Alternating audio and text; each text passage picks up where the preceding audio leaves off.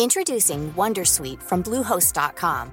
Website creation is hard, but now with Bluehost, you can answer a few simple questions about your business and get a unique WordPress website or store right away. From there, you can customize your design, colors, and content. And Bluehost automatically helps you get found in search engines like Google and Bing. From step-by-step guidance to suggested plugins, Bluehost makes WordPress wonderful for everyone. Go to bluehost.com/wondersuite.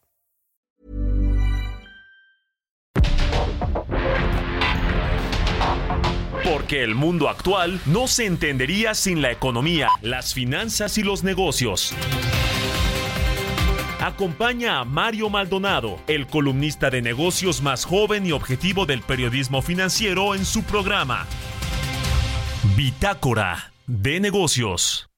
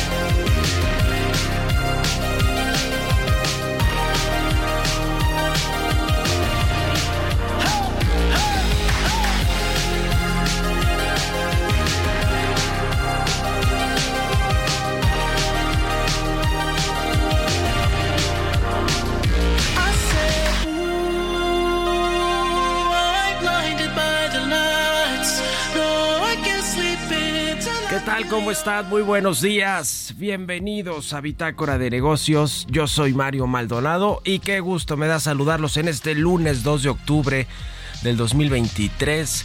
Estamos transmitiendo en vivo, como todos los días tempranito, aquí en la cabina del Heraldo Radio. Gracias a todos y a todas las que nos escuchan en punto de las 6 de la mañana que comenzamos la barra informativa de esta estación del 98.5 de FM aquí en la Ciudad de México y en el Valle de México, pero también nos escuchamos en el resto de la República Mexicana a través de las estaciones hermanas del Heraldo Radio, así que un saludo hasta Guadalajara, Jalisco.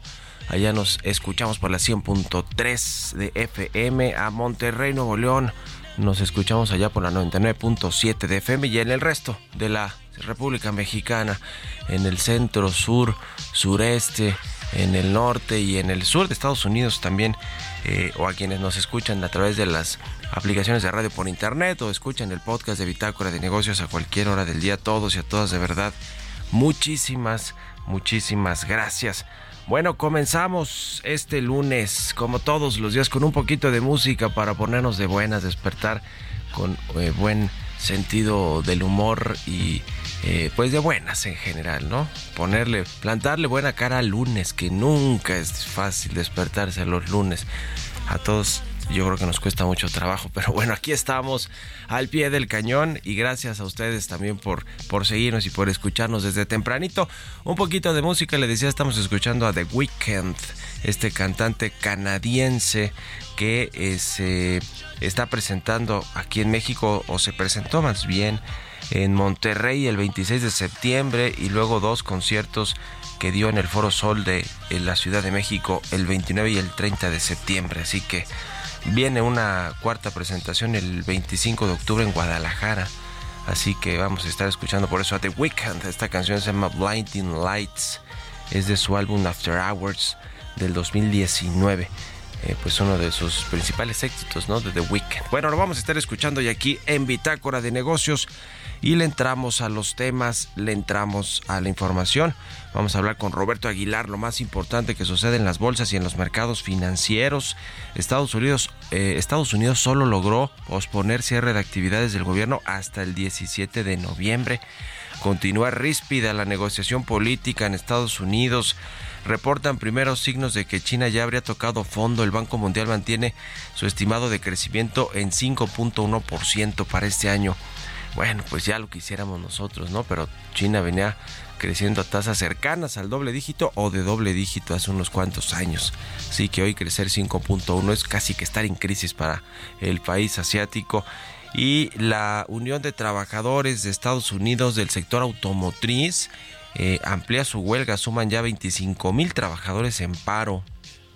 Ford acusa al sindicato de ser irresponsable, vaya asunto este que se ha extendido que mire puede pasar lo que sucedió lo que lo que pasó también con los actores y guionistas eh, en, eh, de Hollywood que también se fueron a huelga y sí tardaron bastante tiempo en que se eh, pues se, escuchara sus solicitudes y se llegara a un acuerdo con las productoras y con las empresas de allá de Estados Unidos. Así que a ver si no se sigue esa misma trayectoria en el caso de la huelga automotriz. Le vamos a entrar a estos temas con Roberto Aguilar. Vamos a platicar con Luis Miguel Martínez presidente del Instituto Nacional de Administración Pública eh, los republicanos de Estados Unidos frenan 60 millones de dólares de ayuda para México por falta de combate al fentanilo. Ahora que está también toda esta crisis de la migración, ya veremos qué pasa con todo este asunto. Vamos a hablar con el doctor José Sosaya, presidente de la Asociación Mexicana de la Industria Automotriz, precisamente sobre el tema migratorio y las afectaciones económicas, porque ha pasado de ser una crisis humanitaria y de derechos humanos, que no ha dejado de serlo, pues, pero también se ha convertido en una crisis de seguridad y económica con estos bloqueos de eh, Texas y de otros países para que crucen los camiones, por ejemplo, que llevan productos de México a Estados Unidos. Vamos a platicar de eso, vamos a entrarle al tema también del TEMEC, de qué sucede con estas revisiones que pidió Estados Unidos en materia de exportaciones de acero y medidas energéticas, también el asunto de los paneles de soluciones de controversias en el maíz transgénico, que pues el próximo año tendrán que dar un resultado. En fin, varios asuntos delicados que hay en materia comercial, también como si hiciera falta algo a todo este tema de la migración, del combate a las drogas, de la inseguridad. Bueno, pues el tema comercial. Y vamos a hablar también de Talos México, que es esta empresa petrolera a la que le invirtió Carlos Slim, a ver si logran sacar ya todos estos eh, pues estos eh, eh, barriles de petróleo que encontraron allí en en, una, en un yacimiento muy importante aquí en la ciudad, aquí en el país, en las, en las costas del país. Le vamos a entrar estos y otros temas, así que quédense con nosotros. Son las 6 de la mañana con 11 minutos. Vámonos al resumen de las noticias más importantes para comenzar este día con Jesús Espinosa.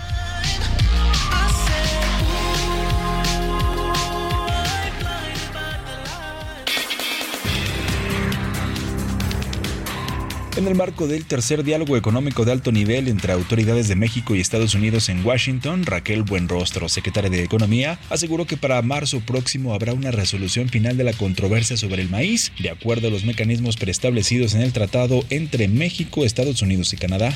José Medina Mora, presidente de la Confederación Patronal de la República Mexicana, rechazó la aplicación inmediata de la reducción de la jornada laboral. Dijo que su implementación debe ser gradual. Detalló que toda medida en materia laboral debe ser tomada con base en la realidad de las empresas en el contexto económico nacional y global y su implementación debe ser gradual. El Consejo de Estabilidad del Sistema Financiero reconoció que hacia adelante existe el riesgo de un debilitamiento de la actividad económica en México dado el complejo entorno externo. Detalló que el riesgo de una desaceleración de la economía nacional persiste a pesar de que existe la expectativa de que la demanda interna continúe apoyando la actividad económica nacional. Los ingresos presupuestarios del sector público de enero a agosto se ubicaron en 4.647.979.6 millones de pesos, lo que significó una reducción de 152.373.2 millones de pesos respecto a lo programado. En el informe de finanzas públicas y deuda pública en los primeros ocho meses del año, mostró que los ingresos comparados con el mismo lapso del 2022 están estancados al no reportar crecimiento real anual respecto al mismo periodo de un año. El gobierno del presidente estadounidense Joe Biden anunció que próximamente entregará permisos de explotación petrolera y gas en el Golfo de México para pesar de los grupos ecologistas, con lo que rompe una vez más su promesa de campaña de no autorizar nuevas perforaciones en busca de combustibles fósiles en territorios federales.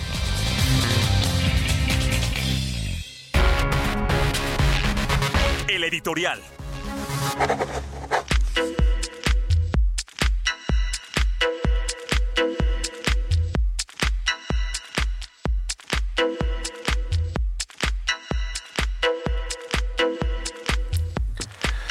Bueno, pues Petróleos Mexicanos eh, es una bomba de tiempo sin lugar a dudas para las finanzas públicas. El próximo año tiene presupuestado pues una ayuda multimillonaria por parte del gobierno, 145 mil millones de pesos. Además, este derecho de utilidad compartida que es pues la carga fiscal que tiene Pemex con respecto al gobierno pasó de el 40% que ya estaba bajo a un histórico 35%, es decir, que eh, va a tener históricamente la menor carga fiscal Pemex el próximo año. Todo esto con pues problemas de producción, de no llegar a las metas que se prometieron al inicio del gobierno y de problemas para pagar a los proveedores, ¿no? A los contratistas que ya ve pues lo que se ha revelado con respecto a todos los adeudamientos, eh, las deudas que tiene eh, eh, pues eh, Pemex con respecto a los proveedores y no se diga su deuda financiera que es de 110 mil millones de pesos, perdón, de dólares, 110 mil millones de dólares la empresa petrolera más endeudada del mundo. ¿Qué va a suceder con Pemex? Yo le decía, a ver, son bombas de tiempo para finanzas públicas, las pensiones progresivas, los programas sociales, muchas cosas que hay en el panorama con respecto a petróleos al, gobierno y a las finanzas públicas, pero Pemex con esta pesada deuda, mire, va a tener que pagar casi la mitad de su deuda de, de aquí hasta el 2027, es decir, hasta la primera mitad del, pro, del próximo gobierno, del próximo sexenio. ¿Qué va a pasar con todo esto? Bueno, para empezar, si le hubieran metido los casi 20 mil millones de dólares que ha pagado eh, el gobierno para una refinería que no refina y que no va a funcionar en realidad, que es la de dos bocas, pues ya imagínate cuánto se hubiera podido bajar la deuda de Pemex, o por lo menos si no se va la deuda, se hubiera podido incrementar sin duda alguna la producción de petróleo en México. No sucedió así, tenemos una refinería que no refina, pero eso sí, la encargada ya tiene las ganas de irse a competir por la eh, candidatura de Veracruz de Morena el próximo año, que es racional. Hay un plan para que se convierta parte de la deuda de Pemex en deuda pública. El mismo presidente del observador ya esbozó para, eh, esa, ese plan que tiene para Pemex al inicio de este año no se ve que pueda salir fácil ni siquiera para el próximo año. Se, se, requerían incluso algunas reformas para poder lograrlo digamos de manera oficial porque el, el, gobierno mexicano finalmente es el que respalda la deuda de Pemex. Así que habremos, habremos de ver eh, dicen que va a estar todo este plan incluido en el paquete económico del 2025 que tendrá que dejar ya este gobierno, aunque pues ya entra en el, al gobierno de transición. Ellos esperan que sea el de Claudia Sheinbaum si todas las cosas siguen como están y veremos si efectivamente se cumple este plan de poder trasladarle la deuda al gobierno mexicano y por una simple razón, ¿eh?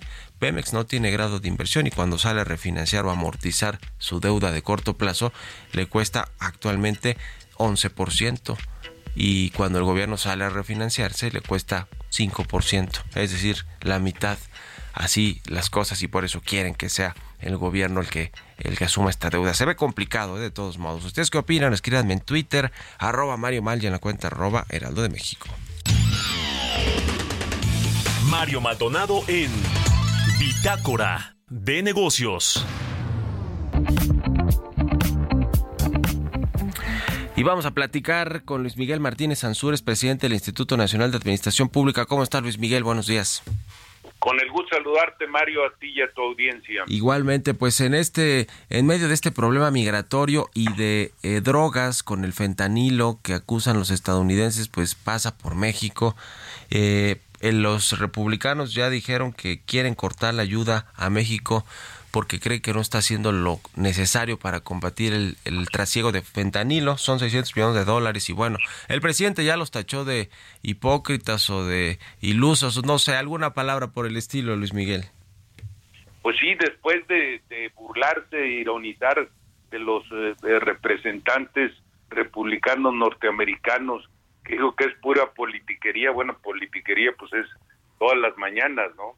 Aquí el tema eh, que es grave es el mensaje que están mandando los republicanos y de lo que nos espera en las elecciones con ellos, ¿no? Nos van a agarrar de piñata con los temas de migración y drogas, que no hacemos lo suficiente para esto, pero tan es en serio que ayer mandaron tropas eh, del ejército y marina con eh, helicópteros artillados y drones a la búsqueda a su lugar favorito, que es Barihuatahuato, ¿no? Que se supone que es la sede de, del cartel de Sinaloa. Yo, es decir, siento que el presidente, más que contestarles y pedir que se apruebe un tipo de alianza para el progreso del estilo de John F. Kennedy, pero él habla para los venezolanos, nicaragüenses, hondureños y cubanos, que son los países que Estados Unidos tiene eh, expresamente vetados por su falta de democracia dentro de sus países, ¿no? En lo que sí tendrá razón es que la rapidez con que apoyaron, por ejemplo, a Ucrania con 40 mil millones de dólares, claro que fue en armas, ahí es un doble sentido, ganan en venta y ganan en, en el préstamo, ¿no? Yo creo que no es menor que ya el, el, se espera que este jueves estén por acá eh, Anthony Blinken, que es el secretario de Estado, Alejandro Mayorkas y Merry sí. Garland. Yo creo que los eh, demócratas tienen que llamar mucho la atención porque les cuesta a ellos mucho en popularidad eh, seguir apoyando a esta administración si no ven resultados que ellos puedan contrastar con los republicanos en plena campaña. Efectivamente, ya veremos cómo le va al presidente López Obrador con esta visita de, de, los de los altos funcionarios del gobierno de Joe Biden para hablar, entre otras cosas, de la migración y del problema del fentanilo, ¿no? Porque son los dos, hoy los dos grandes eh, frentes abiertos que tiene México con respecto a su socio comercial, porque también hay, hay asuntos comerciales, pero esos se están dirimiendo, digamos, en, en otro, eh, en los, en, en los eh, lugares donde tienen que dirimirse esas controversias, pero lo otro es más político, ¿no? Claro, y además, bueno, ellos no pueden dejar de estar molestos por la ayuda nomás a Cuba en 77 millones de dólares en petróleo y a, y a Nicaragua y a Venezuela, ¿no? Y en, en, en, alimentos. Yo creo que es mucho reto el que él está haciendo en lugar de enfocarse primero a resolver este tipo de problemas de deuda que tiene petróleos mexicanos y la Comisión Federal, aunque sea en tribunales, este, nos podría costar el perder esas eh, esas controversias, nos podría costar muchísimo dinero, Mario. Pues qué tema, ya veremos si lo estaremos platicando aquí sobre esta reunión de alto nivel entre funcionarios de la Casa Blanca con los de Palacio Nacional, incluido el presidente López Obrador. A ver en qué en qué tono llegan y el presidente qué le responde, porque bueno, es de pronóstico reservado siempre ese tipo de reuniones con un presidente como el presidente López Obrador. Estamos en contacto, sí, claro. Luis Miguel, muchas gracias. Te aprecio mucho, Mario. Buen día. Igualmente, que estés muy bien, Luis Miguel Martínez Ansúrez del Instituto Nacional de Administración Pública, todos los lunes, cada 15 días aquí con nosotros. Vámonos otra cosa, 6 con 21. Economía y mercados. Roberto Aguilar ya está aquí en la cabina de El Heraldo Radio. Mi querido Robert, ¿cómo te va? Buenos días. ¿Qué tal, Mario? Me da mucho gusto hablar de a ti y a todos nuestros amigos. Dos temas con Estados Unidos. El primero es que el fin de semana se alcanzó un acuerdo partidista para evitar el cierre de la administración estadounidense.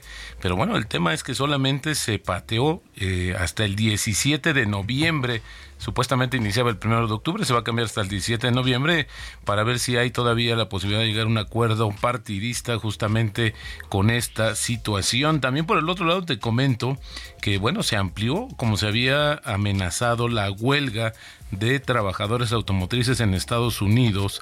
Y bueno, ahora hay 25 mil trabajadores de General Motors, de Ford y de Stellantis que justamente están en un paro que inició justamente desde el 15 de septiembre. O sea que llevamos ya prácticamente más de dos semanas de huelga.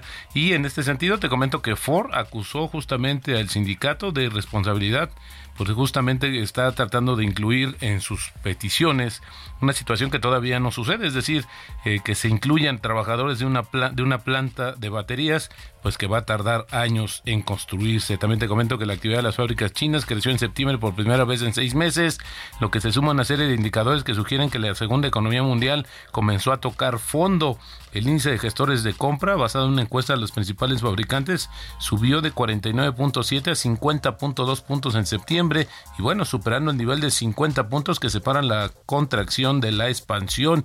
Y bueno, también el Banco Mundial mantuvo su previsión de crecimiento económico de China para este año en 5.1%, en línea con su estimación anterior de abril, pero ha recortado su pronóstico para 2024 de 4.8% a 4.4%. También te comento que la actividad manufacturera de la zona euro siguió sumida el mes pasado en una profunda y amplia caída, según una encuesta que mostró que la demanda seguía contrayéndose a un ritmo pocas veces superado desde que se recogieron los primeros datos en 1997. Bueno, el índice final de gestores de compras PMI va a ser una constante para los mercados en esta semana. El tipo de cambio, Mario Cotizano, en estos momentos en 17.50.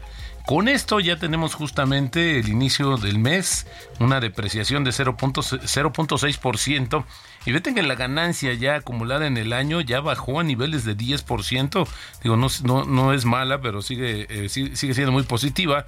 Pero también es importante comentarte que entre julio y septiembre el tipo de cambio cerró con su peor trimestre desde septiembre de 2021 con una depreciación de 1.6%, mientras que la bolsa acumuló un retroceso de 4.95%, que es el peor desde hace un año en línea con los mercados bursátiles estadounidenses. Bueno, al final, en realidad, a lo único que le fue bien en el trimestre, Mario, fue justamente al al dólar, que marcó su mayor ganancia trimestral en un año, y también al petróleo, que acumuló un alza de 28%. Bueno, llegó el final del superpeso, dice BBVA, ¿no? En un reporte reciente. Exactamente. Y espera que sea en 18, 18 unidades por dólar el tipo de cambio este 2023.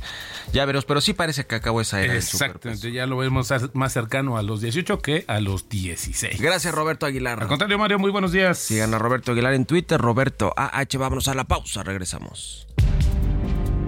En un momento continuamos con la información más relevante del mundo financiero en Bitácora de Negocios con Mario Maldonado. Regresamos.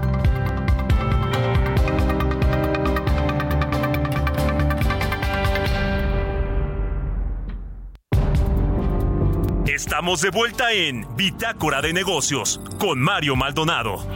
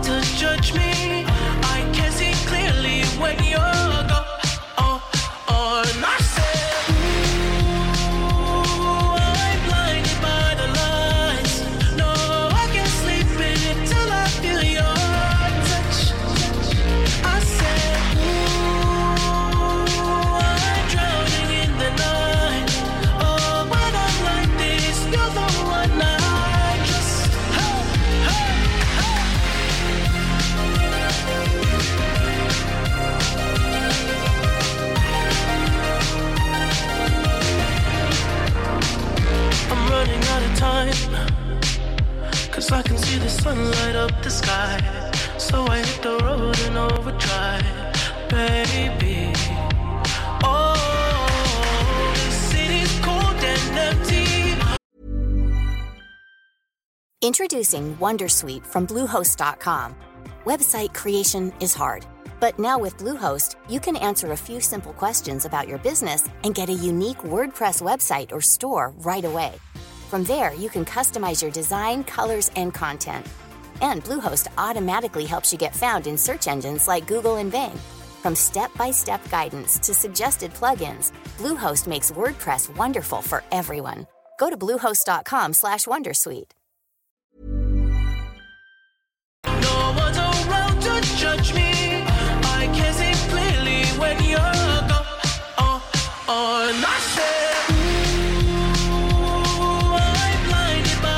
Ya estamos de regreso aquí en Bitácora de Negocios. Son las 6 de la mañana con 31 minutos, 32 minutos ya tiempo del centro de México.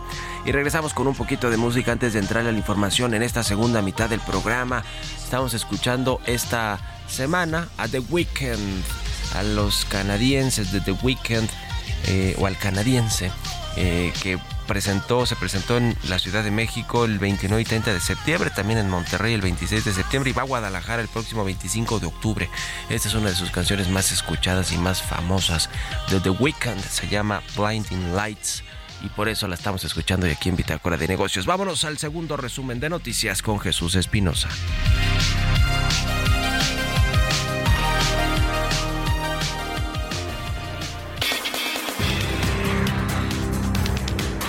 A nivel mundial, México se posiciona como la quinta nación que presenta la demanda laboral más alta para los últimos meses del año. De acuerdo con la encuesta de expectativas de empleo elaborada por Manpower Group, el país se posiciona solo por detrás de países como Costa Rica, Brasil, Suiza e India. El director general del Instituto Mexicano del Seguro Social, Zoé Robledo, señaló que a un año de que concluya el gobierno del presidente Andrés Manuel López Obrador, continuará un periodo intenso para concretar la transformación del sistema de salud y consolidar el trabajo realizado durante estos cinco años. La Secretaría de Hacienda y Crédito Público informó que el pago de impuestos de los contribuyentes dejó al erario 2.99 billones de pesos entre enero y agosto, un incremento de 7.7% respecto al mismo periodo del 2022. La dependencia federal recortó el estímulo al impuesto especial sobre producción y servicios para la gasolina magna, premium y diésel para esta semana. Respecto a los estímulos complementarios, estos se mantuvieron en ceros para todos los combustibles como ocurre desde principios de este año. Entrevista.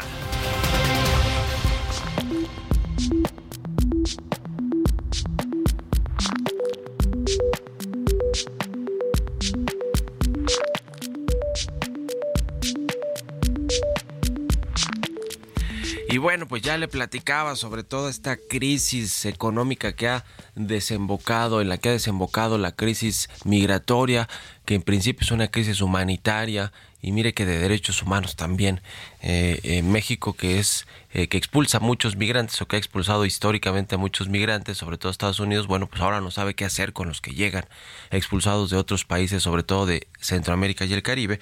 Y bueno, le dice que se ha convertido en un problema económico y de seguridad, por lo que ya sucedió con el Grupo México que tuvo que frenar eh, parte, buena parte de sus trenes, de sus vías férreas en el norte del país, porque se subían los migrantes a los trenes, a los vagones y esto eh, trenes de carga estamos hablando, no obviamente no de pasajeros y esto pues pone en riesgo la integridad de los migrantes, la vida de los migrantes. Imagínense una tragedia como pues la que vimos en Ciudad Juárez 40, más de 40 personas fallecidas en ese incendio.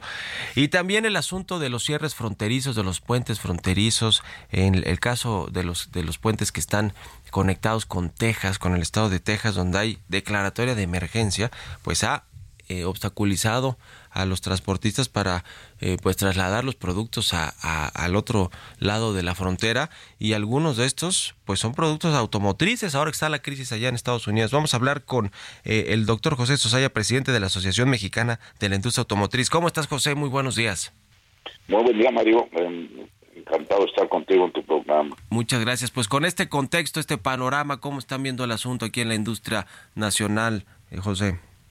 Pues mira, bien lo decías tú, es lamentable una crisis humanitaria que pues tristemente no solo abarca un país, sino varios países y pues de refilón nos pega aquí en México por el cruce de migrantes hacia los Estados Unidos. Señalabas tú el tema de los ferrocarriles, el tema de algunos cierres que ha habido en, los cruces fron- puertos que se, ya se volvieron a reabrir. Y ahorita el tema que más eh, ha estado obstacu- obstaculizando pues ha sido la medida que ha puesto el gobernador de Texas para una revisión secundaria de todos los camiones de carga, lo cual está haciendo largas filas en el cruce fronterizo, perjudicando así el intercambio comercial, ¿no? Sin duda alguna ha generado eh, problemas allí para los transportistas que buscan cruzar Estados Unidos en estas puentes, eh, los que conectan con Texas particularmente. El asunto es que no se ve una salida de corto plazo, ¿no? Sé que hay pláticas de, de los gobiernos locales, a nivel federal viene ahora gente de Estados Unidos de alto nivel a reunirse con el presidente López Obrador para tratar temas de migración y de drogas y, y, y- y el asunto es que pues Estados Unidos está protegiendo su frontera, que no lleguen más migrantes y para eso si tiene que hacer revisiones más minucios- minuciosas, pues las va, las va a hacer. ¿O qué, qué otras alternativas? Eh, creo que hablábamos también con la presidenta de Canacintra, nos decía, pues las alternativas son otras rutas, pero son igual de costoso, ¿no? Eh, Ir por otro lado, que no sea eh, cruzar por Texas. Sí, porque disrumpen eh, toda la logística, ¿no? Y entonces te, te provocan embotellamientos en otras fronteras también, porque tampoco es que otras fronteras estén sobradas. Entonces aquí lo que nosotros hemos insistido y invitado a las autoridades de ambos países a que busquen una solución a- a- agilizada de la problemática, eh, quizá poniendo más agentes en la inspección o en la vigilancia para acelerar y evitar que se afecte la- el intercambio comercial entre ambos países, pues ya que tenemos una gran interdependencia comercial México y Estados Unidos, ¿no? Eh, ¿Tienen algún número? Creo que la iniciativa, pero bueno, Canacintra me parece que se ha dado un número, la, Coparmex, de afectaciones, por lo menos de el, el valor de las mercancías que están pues eh, paradas o afectadas para poder cruzar. ¿Ustedes tienen algún dato de cuánto se está perdiendo? Cu- ¿Cuál es, digamos, el, el golpe que está generando esto para la industria? No, en el sector automotriz no nos han dado eh, eh, algún dato específico nuestros asociados. Eh, hemos oído algunos de autopartes, pero fue al inicio de la problemática. Esto pues, ya se ha estado prolongando y pues tampoco ay- ayuda eh, la temática que trae también el sector automotriz con las huelgas en Estados Unidos, ¿no? ¿Cómo está ese tema? ¿Qué, qué, qué- qué- qué le- digamos, más allá de lo que se sabe, de que se, se sigue alargando la huelga, de que no hay acuerdos, de que se siguen sumando no solo días, sino trabajadores y plantas a esta a este paro laboral? Eh, en México ha ha habido ya re- repercusiones el tema de las automotrices y, y también, pues, no sé si del otro lado se benefician los envíos, las exportaciones, toda vez que quizá ya sí se puede afectar la producción de vehículos. Eh, ¿cómo, cómo se está viviendo acá?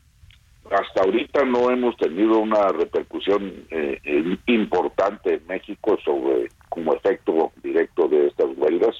Escuchamos que están en negociaciones y que han ido avanzando las negociaciones, sin embargo, pues no se tiene todavía, no no no se eh, levantan estas huelgas y es también muy perjudicial, ¿no? Eh, nosotros hemos también insistido que debe buscarse una solución inmediata pues obviamente protegiéndose los derechos de los trabajadores, pero también cuidando mucho la competitividad de las empresas, porque pues, si estiramos mucho la liga, todos perdemos, ¿no? Ujú.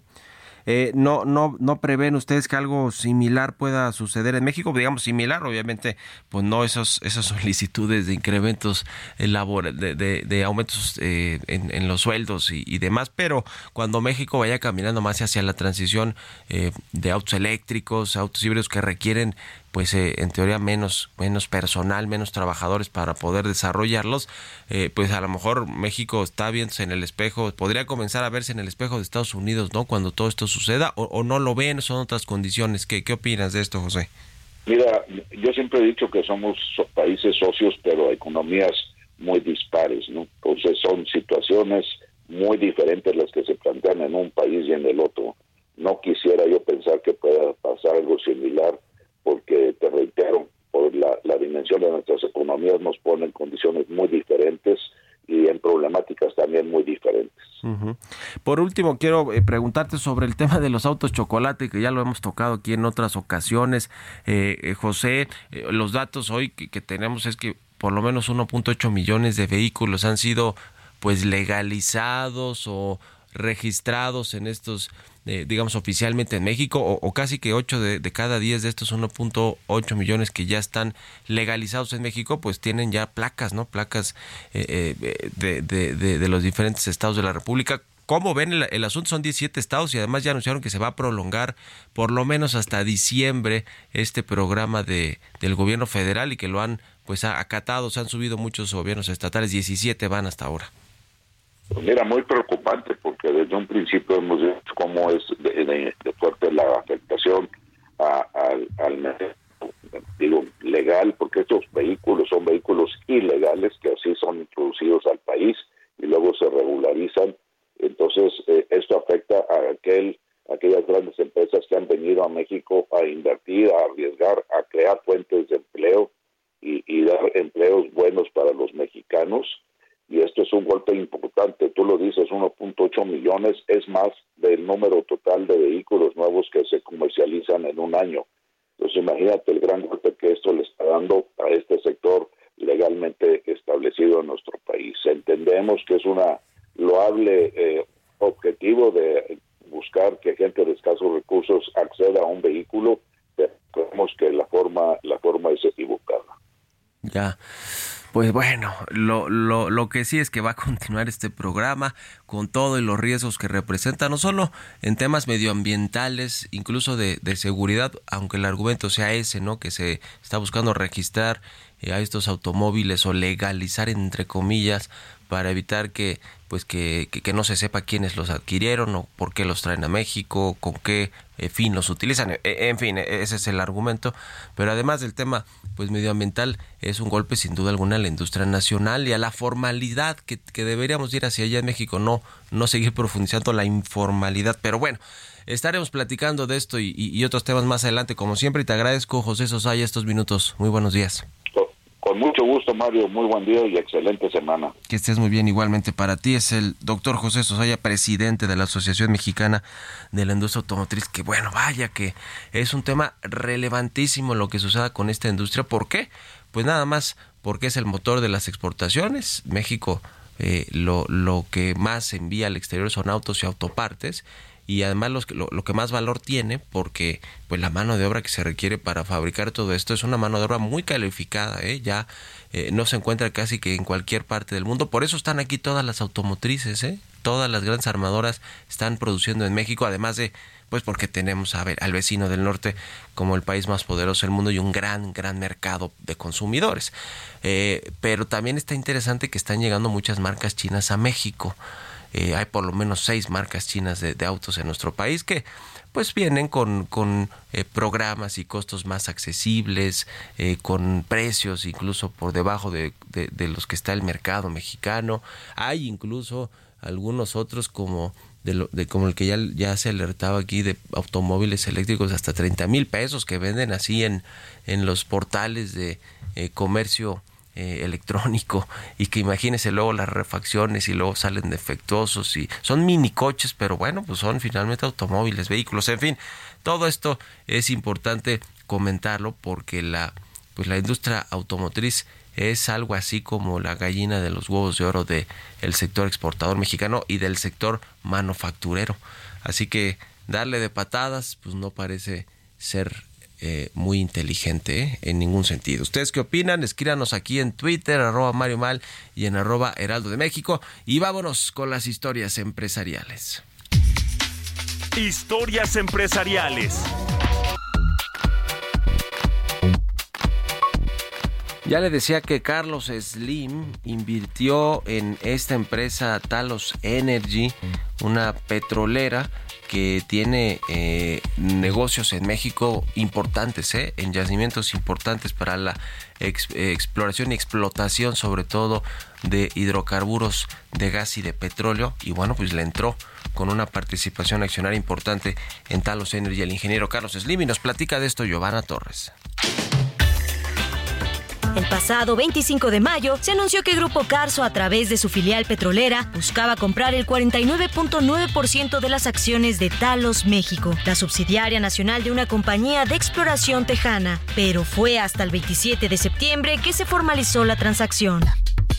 Ahora, Carlos Slim es dueño del 49.9% de las acciones de la petrolera Talos México, por las que pagó 124.75 millones de dólares. El resto de las acciones permanece en manos del conglomerado internacional de Talos Energy, quien podrá mantener el control de participación y la toma de decisiones.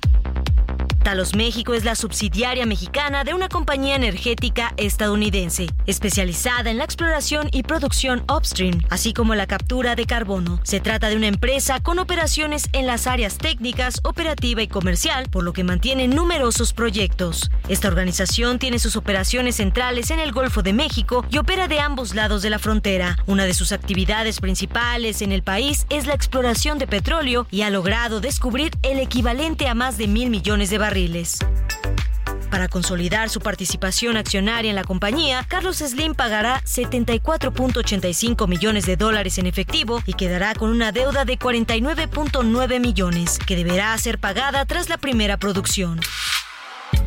La empresa petrolera en la que ahora Slim mantiene inversiones fue una de las encargadas de descubrir el megayacimiento Sama, una red de pozos que fue hallada en 2017 en las costas de Tabasco. Al momento se trata de uno de los hallazgos más importantes en décadas, pues tiene una superficie de 26 kilómetros cuadrados. Para Bitácora de Negocios, Giovanna Torres.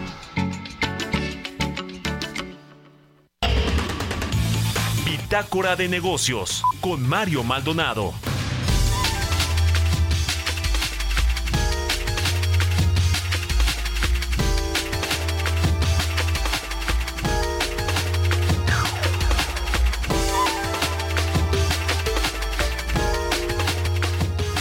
Vamos a platicar con Mónica Lugo, directora de Relaciones Institucionales de Prodensa, ex negociadora del TEMEC. ¿Cómo estás, Mónica? Buenos días. Buenos días, Mario. ¿Cómo estás? Un saludo a ti y a tu auditorio. Igualmente, un saludo para ti. Pues el tema comercial entre México y Estados Unidos en el marco del TEMEC se ve complicado casi que por todos lados. No hay frentes abiertos en maíz transgénico, en el sector energético, en el tema del acero, las exportaciones de acero de México a este país. Eh, y, y, eso por mencionar algunos, ¿no? ¿Cómo, cómo ves el contexto eh, eh, en el que pues México está comercialmente hablando? Porque ya hemos platicado aquí precisamente del contexto migratorio, de, combate a las drogas, de seguridad, pero el comercial relevante para, para las, los dos países, para la relación bilateral, tampoco está pasando por el mejor momento. Así es, Mario. Fíjate que la semana pasada justamente la secretaria Buenrostro y la canciller Bárcena estuvieron el, en Washington en el marco del CEO Dialogue y en el marco del diálogo de alto nivel, del diálogo económico de alto nivel entre México y Estados Unidos.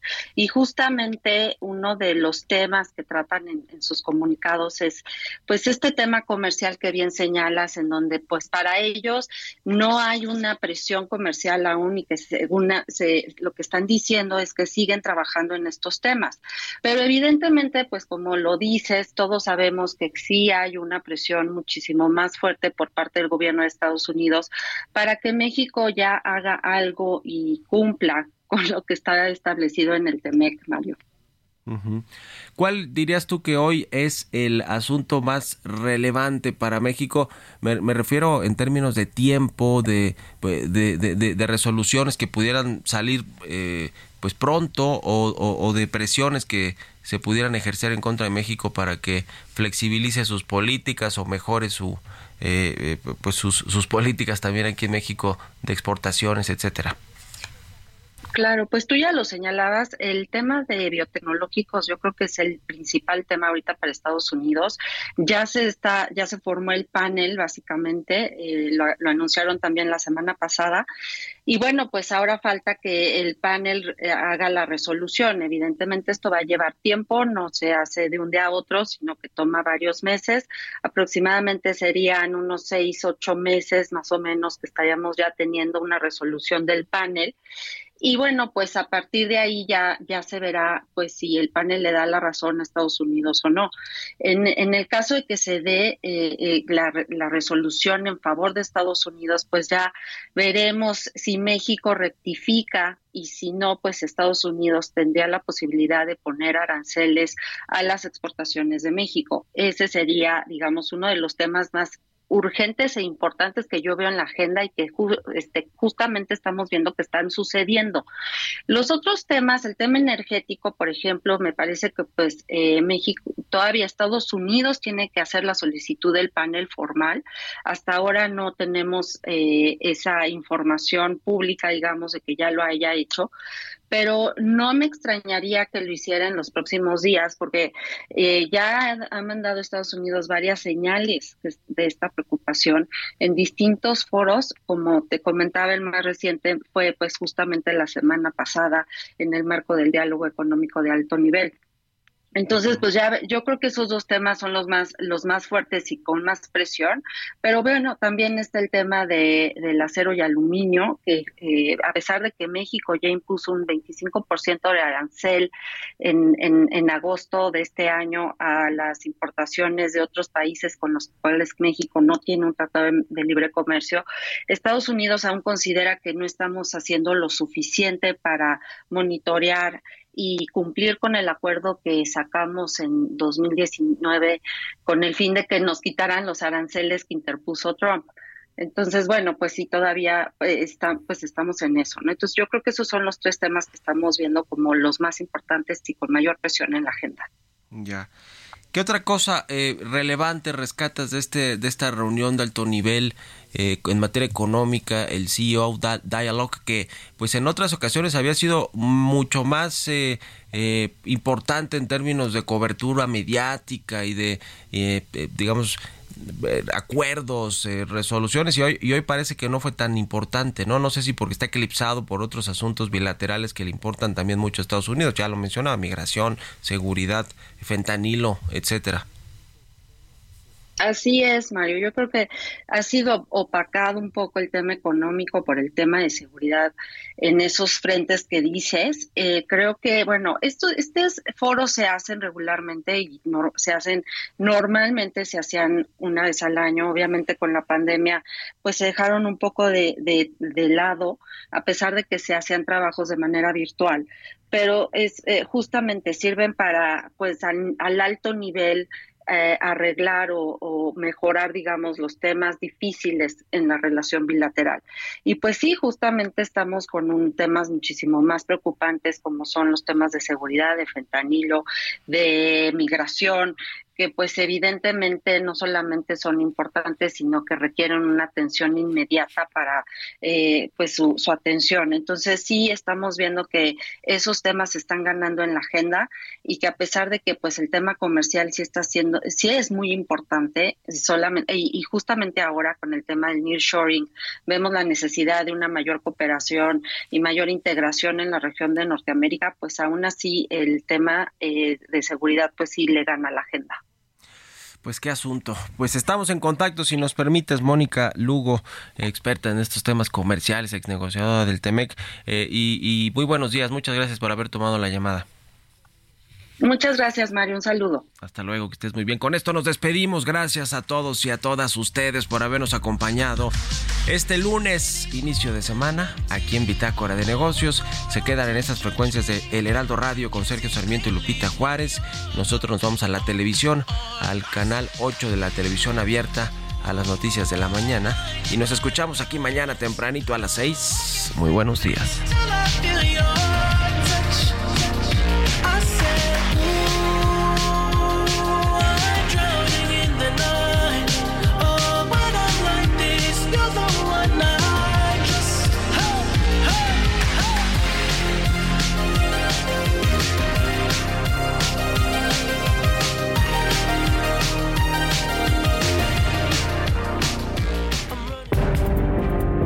Esto fue Bitácora de Negocios con Mario Maldonado.